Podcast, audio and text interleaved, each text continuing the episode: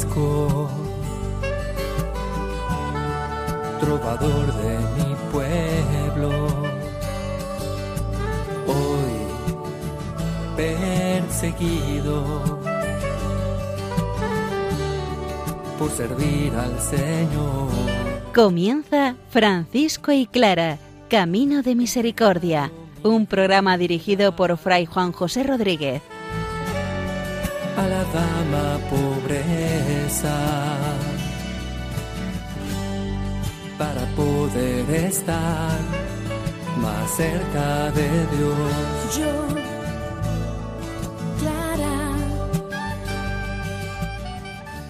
Un saludo fraterno de paz y bien, hermanos. Continuamos estudiando el relato de Fray Tomás de Celano, en el cual va haciendo un paralelismo de la vida de Jesús con la vida de San Francisco de Asís, la decimoquinta testigo del proceso de canonización de nuestra Madre Santa Clara, Sor Balbina de Porzano, nos cuenta desde la enfermería del convento la santidad de la Madre Santa Clara. Como es habitual en nuestro espacio radiofónico, comenzamos alimentándonos de la palabra del Señor para que ésta sea nuestro motivo y resorte para la vivencia de la vida franciscana.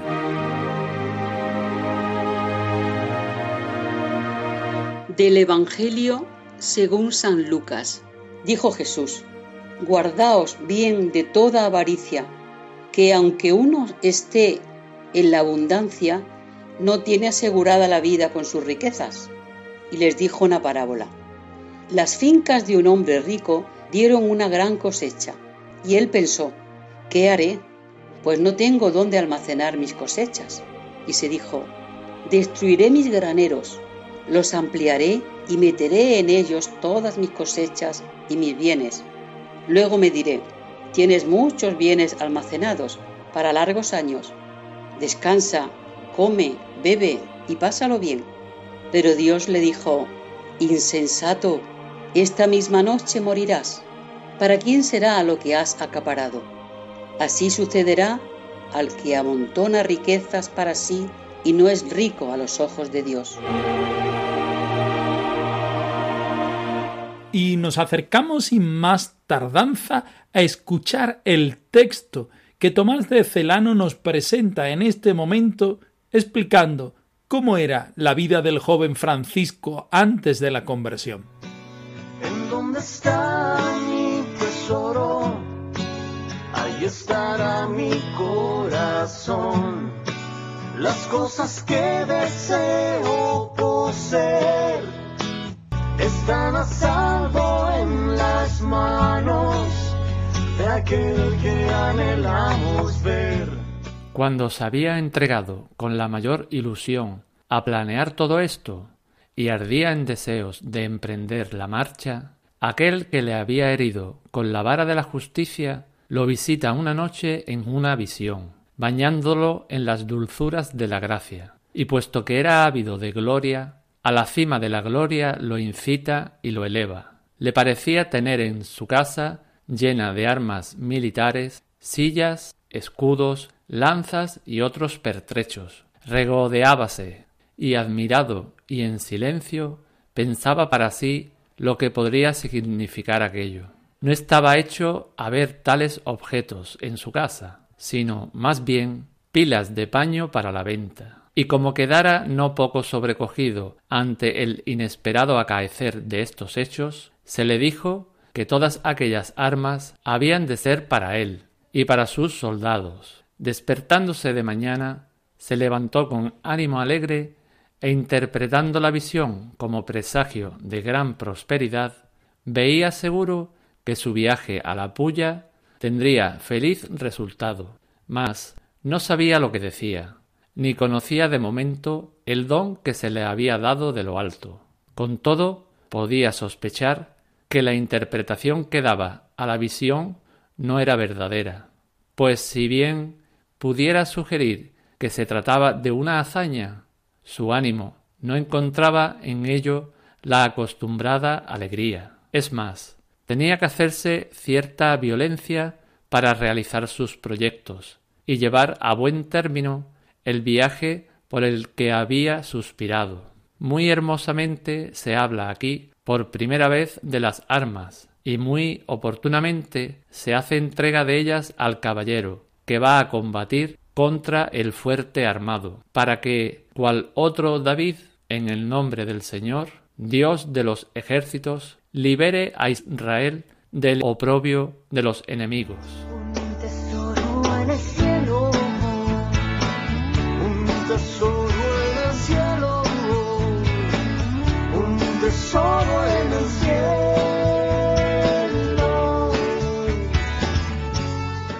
El Señor empieza invitándonos a guardarnos de toda avaricia. Guardarnos, el verbo tremendamente franciscano. De toda, no de una poca ni de una mucha, sino de toda avaricia. Aunque uno esté en la abundancia, no tiene la seguridad de que sus bienes puedan ayudarlo a resolver los problemas. Cuenta una parábola a sus discípulos que a nosotros nos viene como anillo al dedo en este momento en el que queremos contar los prolegómenos de la vida de San Francisco en el cual el Señor ya está sembrando en él la semilla de la conversión, la semilla de la vocación. Esta parábola, conocida por todos, en la cual se almacena mucho grano y se almacena mucho alimento para después pasarlo bien y descuidar. Pero esa insensatez llevada a la máxima potencia hace que a este hombre el Señor le pida la vida en esa misma noche, poniendo al descubierto que nuestro único tesoro, nuestra única realidad, nuestra única verdad es el Señor. La parábola termina con una enseñanza para aquel hombre y también para nosotros. Debemos ser ricos a los ojos de Dios.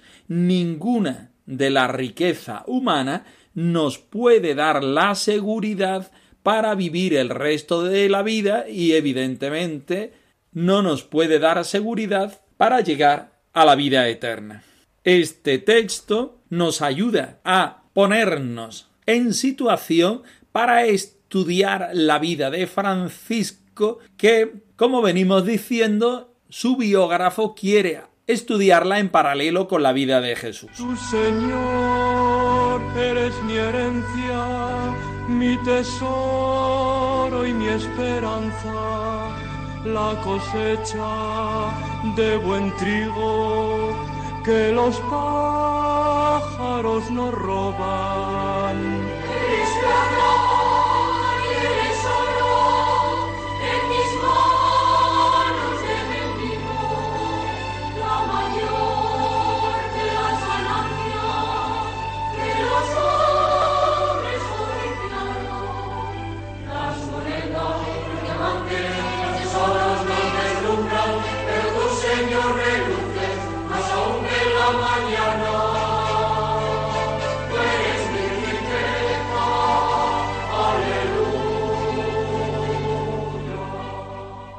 Vamos leyendo despacito este versículo 5 del capítulo 2 de la primera vida de Celano. Cuando se había entregado con la mayor ilusión a planear todo esto y ardía en deseos de emprender la marcha, recordemos que el joven Francisco se ha animado a ser militar porque ser militar es la única forma en su momento histórico y en su sociedad medieval para poder medrar, para poder subir de categoría social y evidentemente para poder subir de capacidad económica. San Francisco tenía el sueño de ser grande en la vida. Aquel que le había herido con la vara de la justicia lo visita una noche en una visión, una visión que más que visión es un sueño, donde el Señor va sembrando en el joven Francisco la vocación a la santidad. No exento de las tentaciones y de los deseos del mundo de querer crecer en cuanto a riqueza y vanidades, el Señor hiere, utiliza esta palabra, con la única daga importante, la daga del amor. Hiere a San Francisco bañándolo en las dulzuras de la gracia, y puesto que era ávido de gloria, a la cima de la gloria lo incita y lo eleva. ¿Que quieres gloria? Pues venga, que la vas a tener. ¿Que tú quieres crecer como persona y como humano, también eh, crecer en, en clase social? Pues venga, que vas a hacerlo. Te vas a hinchar, podemos decir. Y puesto que parecía tener su casa llena de armas militares, sillas, escudos, lanzas y otros pertrechos, él se regocijaba, y admirado y en silencio pensaba para sí lo que podía significar aquello. Es la pura vanidad humana que muerde el deseo de San Francisco para ser alguien importante en el mundo y en su propia vida. No estaba hecho a ver tales objetos en su casa, sino más bien pilas de paño para la venta. Recordemos que el padre de San Francisco se dedicaba a la venta de telas tenía una casa en la cual comerciaba con telas de todos los géneros y estilos, y San Francisco se había criado justamente en este ambiente. Recoger armas para la guerra, escudos y otros aperos militares no era la visión más normal en la casa de los Bernardones.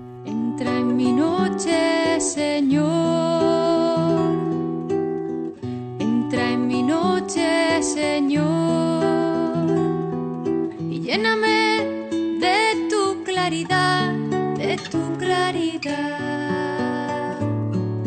Guía mis pasos hacia ti.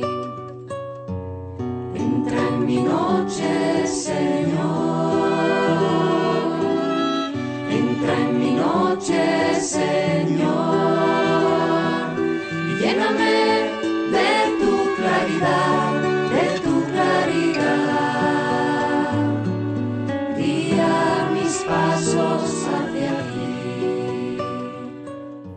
San Francisco está teniendo un sueño, en el cual Dios está presente y por supuesto también la vanidad del momento en el que está viviendo. Sueña su casa llena de armas militares con una visión de la cual él mm, va creciendo como persona y como militar en cuanto a la tenencia de armas y en cuanto a ir creciendo económicamente. Despertándose de mañana se levantó con ánimo alegre e interpretando la visión como presagio de una gran prosperidad veía seguro que su viaje hacia la Pula tendría un feliz resultado. He aquí la equivocación del joven Francisco. La vanidad lo excita y lo enardece a salir a vivir esta aventura.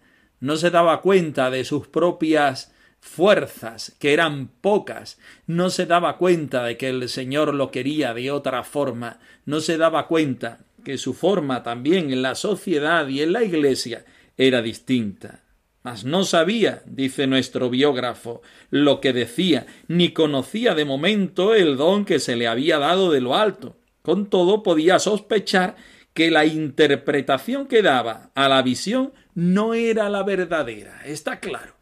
San Francisco está metido en una vanidad que le ciega en cuanto a darse cuenta lo que el Señor quiere para él. Y enardecido en este error producido por la propia vanidad, sigue construyendo castillos en el aire y quiere ver en la realidad lo que en su mente y en su corazón se está construyendo. Es más, tenía que hacerse cierta violencia para realizar sus proyectos y llevar a buen término el viaje que había suspirado. Muy hermosamente se habla aquí por primera vez de las armas y muy oportunamente se hace entrega de ellas al caballero que va a combatir contra el fuerte armado, para que cual otro David, en el nombre del Señor, Dios de los ejércitos, libere a Israel del inveterado oprobio de los enemigos. San Francisco no siente la alegría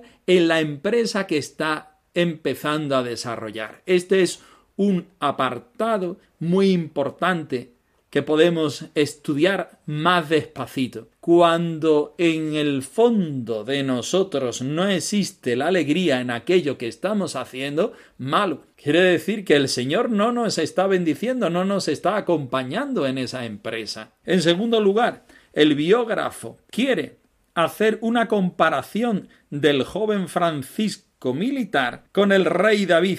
No luchará Francisco con las armas de la guerra, sino que más adelante, una vez convertido y llamado, Francisco utilizará las armas del Señor para convertir a su pueblo.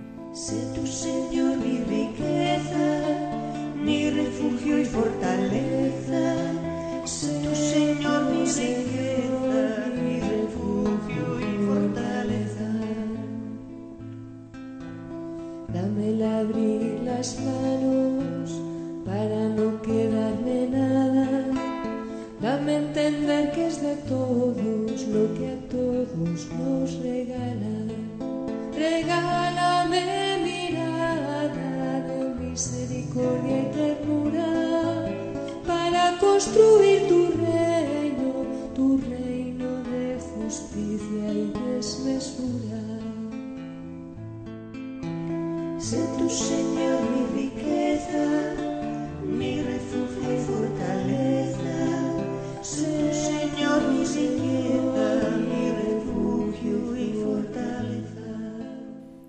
Estudiamos a continuación el testimonio de la decimoquinta testigo del proceso de canonización de Santa Clara, Sor Balbina de Porzano. Un curioso y cortito relato de una hermana que se encuentra en la enfermería del monasterio. Lo leemos, lo escuchamos y hacemos un comentario posterior. Señor es mi fortaleza, el Señor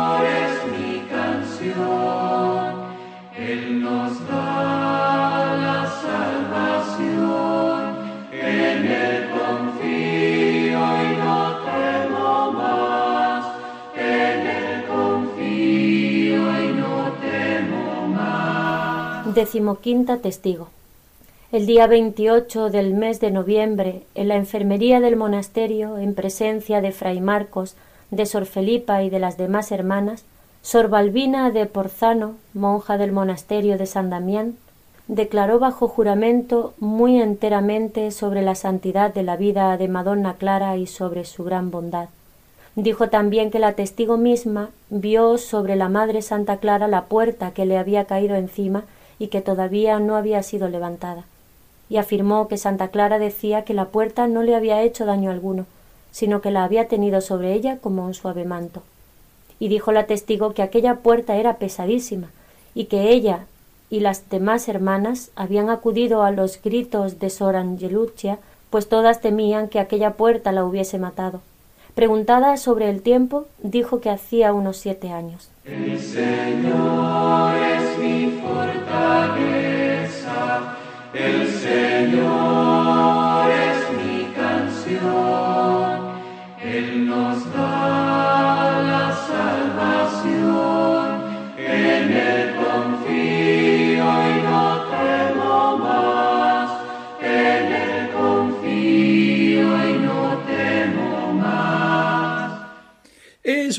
curioso este testimonio de la decimoquinta testigo, Sor Balbina de Porzano, por las cualidades que éste tiene. Ninguna de las catorce testigos anteriores, hermanas del convento de San Damián, se ha puesto la fecha. En esta sí, el día 28 de noviembre. Segundo dato curioso. Esta hermana pertenece evidentemente a la comunidad de monjas clarisas, como la conocemos en la actualidad, hermanas pobres de Santa Clara pero se encuentra en una parte del convento llamada la enfermería. En todos los conventos, tanto masculinos como femeninos de la familia franciscana, también de otras familias religiosas, los lugares se van conociendo y reconociendo por distintos nombres. Por ejemplo, el coro es el lugar donde se reza, un lugar que habitualmente está situado en la iglesia. La sacristía, el lugar donde se preparan todas las cosas necesarias para el culto y la liturgia. Después está el refectorio, que es el lugar donde se come, la cocina, la biblioteca, las celdas y hay una parte llamada la enfermería donde viven los hermanos o hermanas que están enfermos o ancianos. Este es un lugar muy querido por San Francisco y por la espiritualidad franciscana, porque el hermano, la hermana que está en la enfermería, no es el desecho o aquel que nos da la lata y que nos quita el tiempo para vivir el Evangelio y para predicarlo si cabe, sino todo lo contrario, para San Francisco y para la tradición franciscana, porque así está presente en la regla, el hermano, la hermana que está en la enfermería es aquel que nos hace ver más claramente a Dios, porque Dios está siempre en lo pequeño, en lo pobre, en lo sencillo, en aquella realidad que, mostrando su mayor pobreza, hace que se vislumbre con mayor claridad el rostro de Dios. Así pues, tenemos la decimoquinta testigo, Sor Balbina de Porzano, que evidentemente su relato va a ser mucho más corto y simple que las hermanas anteriores, pero no por ello menos importante, porque la hermana, en este caso, la hermana enferma, la hermana anciana, es aquella que mejor nos hace vislumbrar el rostro de Dios. Está presente en este testimonio Fray Marcos, también Sor Felipa y el resto de las hermanas. Como todas las anteriores, declara bajo juramento y dice el testimonio, el acta del proceso, que está muy enteramente sobre la santidad de la vida de Madonna Clara y sobre su gran bondad, enteramente en dos aspectos. Primero, que la capacidad psicológica y física de esta hermana da pruebas a nosotros y a los que están haciendo el proceso de canonización de que su testimonio es fiable. Y en segundo lugar, hablando de la santidad de Clara, muestra con una gran entereza que esa realidad era cierta. A continuación, la testigo empieza su declaración contando el episodio de aquella puerta que cae sobre la Santa Madre.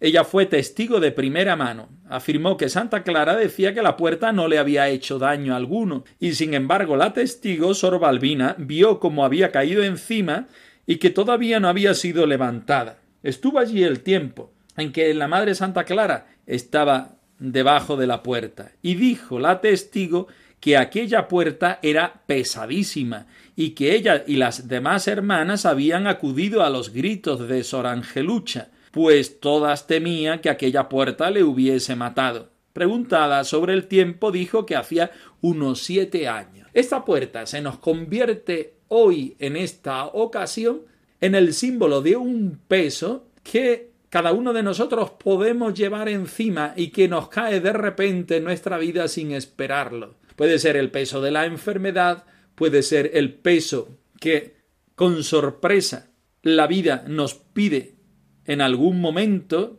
y que nosotros, aun pareciendo que no estamos preparados para soportarlo con la ayuda del Señor, al final somos capaces de llevarlo adelante. Nuevamente, actualizamos el testimonio de las hermanas y lo traemos a nuestra vida cotidiana y actual, para que Viendo la reacción de Santa Clara y de las hermanas, nosotros seamos capaces de tener un arma para así también responder en nuestra vida cotidiana.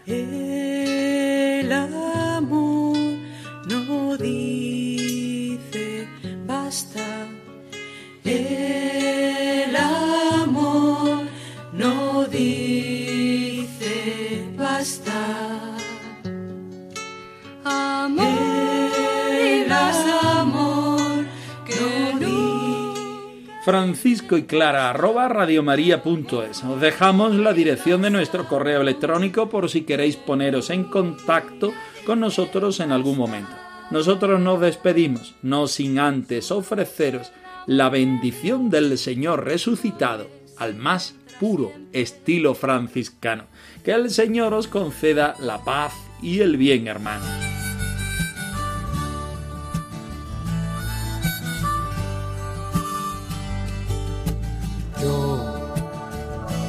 Francisco, trovador de mi pueblo, hoy perseguido por servir al Señor. Han escuchado en Radio María Francisco y Clara, Camino de Misericordia, un programa dirigido por Fray Juan José Rodríguez. a la dama pobreza para poder estar más cerca de Dios. Yo